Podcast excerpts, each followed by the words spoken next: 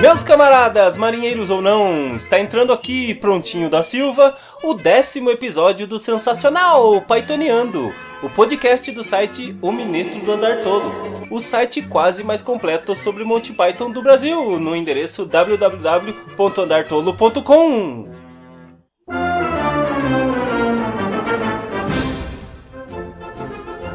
Nesta décima edição do Pythoniando, eu vou contar algumas curiosidades sobre o sketch do papagaio morto ou The Dead Parrot, depende de como você preferir. Sabe de onde surgiu essa ideia? Sim, eu vou contar. E vocês sabem que os membros do Monty Python estão montados na grana, né? Mas você sabe qual é o Python mais rico de todos? Ah, e sabe quem são as Pepper Potts? Pepper Potts são aquelas mulheres interpretadas pelos Pythons. E sabe por que elas se chamam Pepper Potts? E os chineses? Ah, os chineses. O que seria do mundo sem os chineses? Eu tô falando dos chineses porque teremos chineses na sessão musical. Muitos, muitos, mas muitos chineses. Vocês não perdem por esperar, não saiam daí, hein?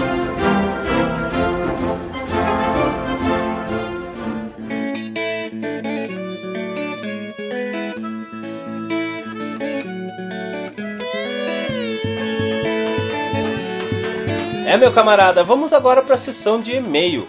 Você que quer mandar alguma dúvida ou alguma sugestão, o e-mail é contato@andartolo.com. Eu recebi um áudio, olha só, um áudio de uma fã do Monty Python que se identificou apenas como Charlie Brown's Teacher da Flórida. Charlie Brown's Teacher, ou seja o que? É a professora do Charlie Brown, lá da Flórida. Então deixa eu dar o play aqui pra gente ouvir o que essa teacher quer nos dizer.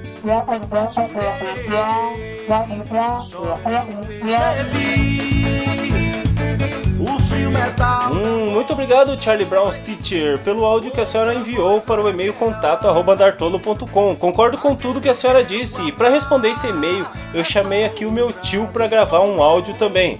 O nome dele é Baca. Responda aí, tio. Muito obrigado, tio Baca. Vocês entenderam? Tio Baca, tio Baca.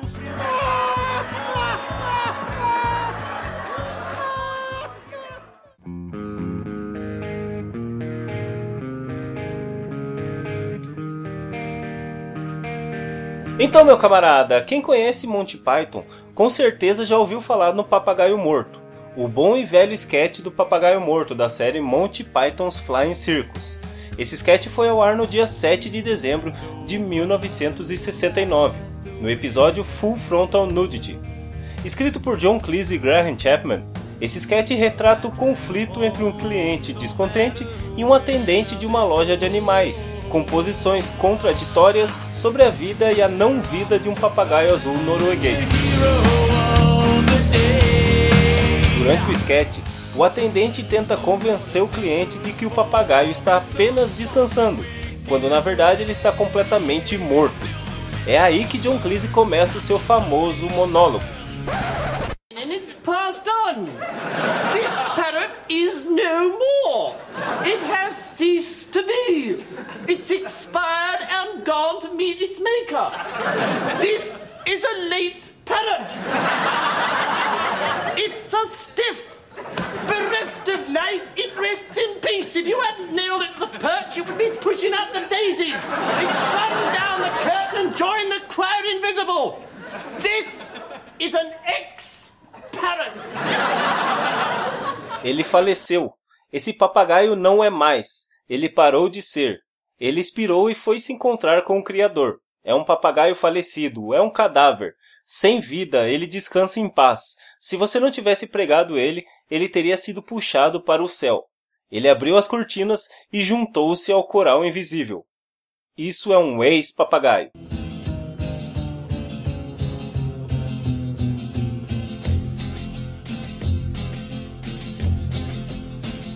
O coral invisível a que John Cleese se refere foi retirado de um famoso poema de George Eliot, que termina assim: Que eu junte-me ao invisível coro, cuja música é a alegria do mundo. Uma piada datada de cerca de 400 depois de Cristo mostra semelhanças com o esquete do papagaio morto. Ela faz parte do Filogelos, um livro grego que pode ser considerado o livro de piadas mais antigo do mundo. Na versão grega da piada, um homem reclama com um comerciante que seu novo escravo morreu. E o vendedor responde: Quando ele estava comigo, nunca fez uma coisa dessas.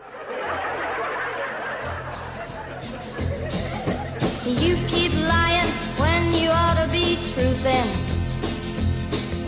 And you keep losing when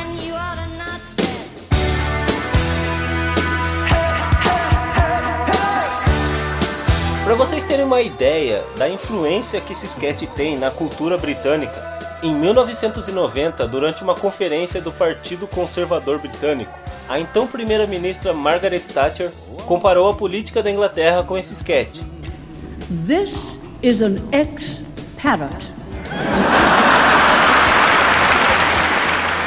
It is not merely stunned, it has ceased to be, expired, and gone to meet its maker. It has rung down the curtain and joined the choir invisible.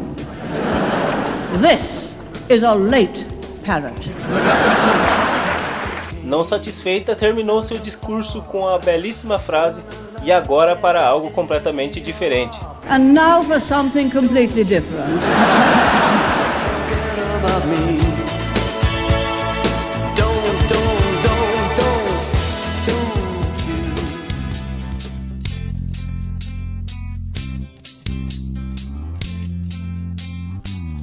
Eu queria ter um lança-chamas. Ah, chegamos agora numa parte interessante desse podcast.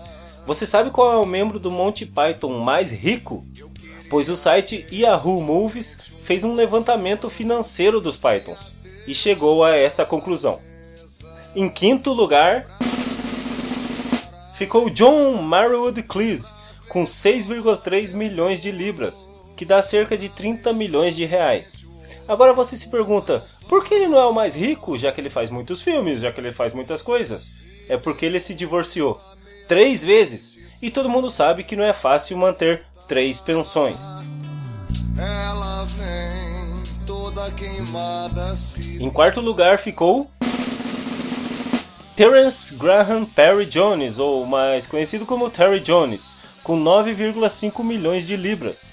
Isso dá cerca de 46 milhões de reais, olha só. Apesar dele ter escrito vários livros, lançado documentários e escrito roteiros de cinema, Terry Jones nunca foi muito bom em administrar o dinheiro. E temos agora em terceiro lugar Eric Idle com 9,5 milhões de libras, cerca de 46 milhões de reais. A maior parte da finança de Eric Idle é por causa dos direitos autorais do musical Spamalot, que continua arrecadando dinheiro em todo o mundo. E agora, o segundo lugar vai para. Michael Edward Palin, com 12,7 milhões de libras, cerca de 61 milhões de reais, é muito dinheiro. O saldo bancário de Michael Palin está inchado por diferentes fontes de receita incluindo a apresentação de programas de TV, direitos autorais de livros e participações especiais em vários filmes. Mas o principal é que ele sabe muito bem administrar a sua fortuna. E agora, a pièce de résistance. A medalha de ouro vai para Terence Vance Gilliam, ou melhor, Terry Gilliam, com 25,4 milhões de libras, cerca de 123 milhões de reais. Terry Gilliam conseguiu consolidar uma carreira de 40 anos na indústria do cinema, apesar de só fazer filmes autorais. Isso deixou ele muito rico. E nós temos agora uma menção honrosa, vejam só. Graham Arthur Chapman, com 0 milhões de libras, que dá cerca de 0 milhões de reais. Ahá!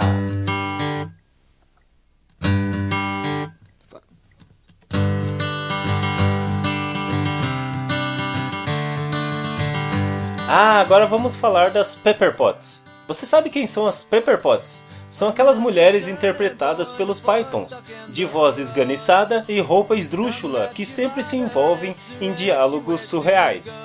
E por que os Pythons deram esse nome, Pepperpot, a essas personagens? É porque eles acreditavam que a forma do corpo das típicas donas de casa britânicas tinham a forma de frascos de pimenta, por isso elas eram chamadas de pepper pot, frascos de pimenta.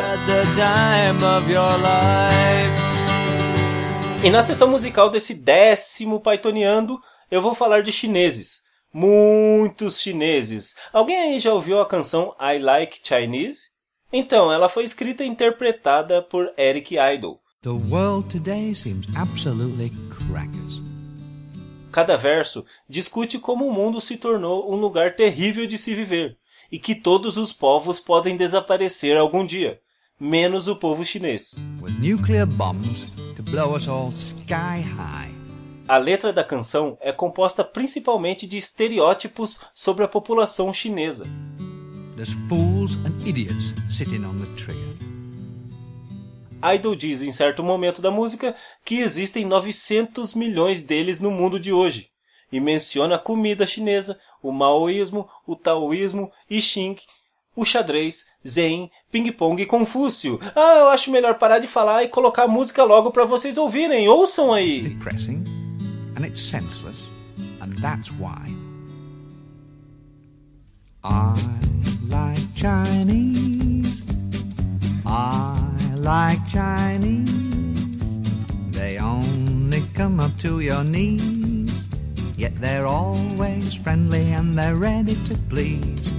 I like Chinese. I like Chinese.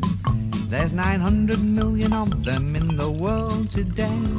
You'd better learn to like them, that's what I say. I like Chinese. I like Chinese. They come from a long way overseas. But they're cute and they're cuddly and they're ready to please. I like Chinese food. The waiters never are rude. Think of the many things they've done to impress. There's Maoism, Taoism, I Ching and chess. So I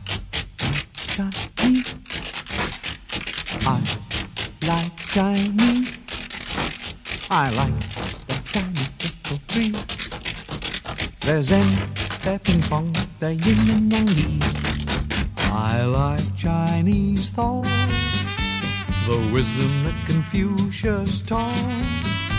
If Darwin is anything to shout about, the Chinese will survive us all without any doubt.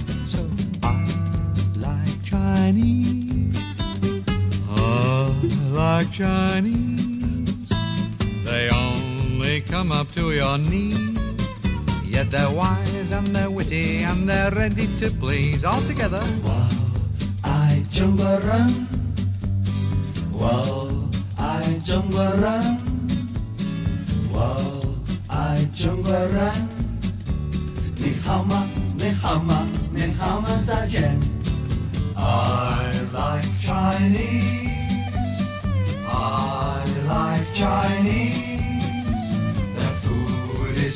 40 to please.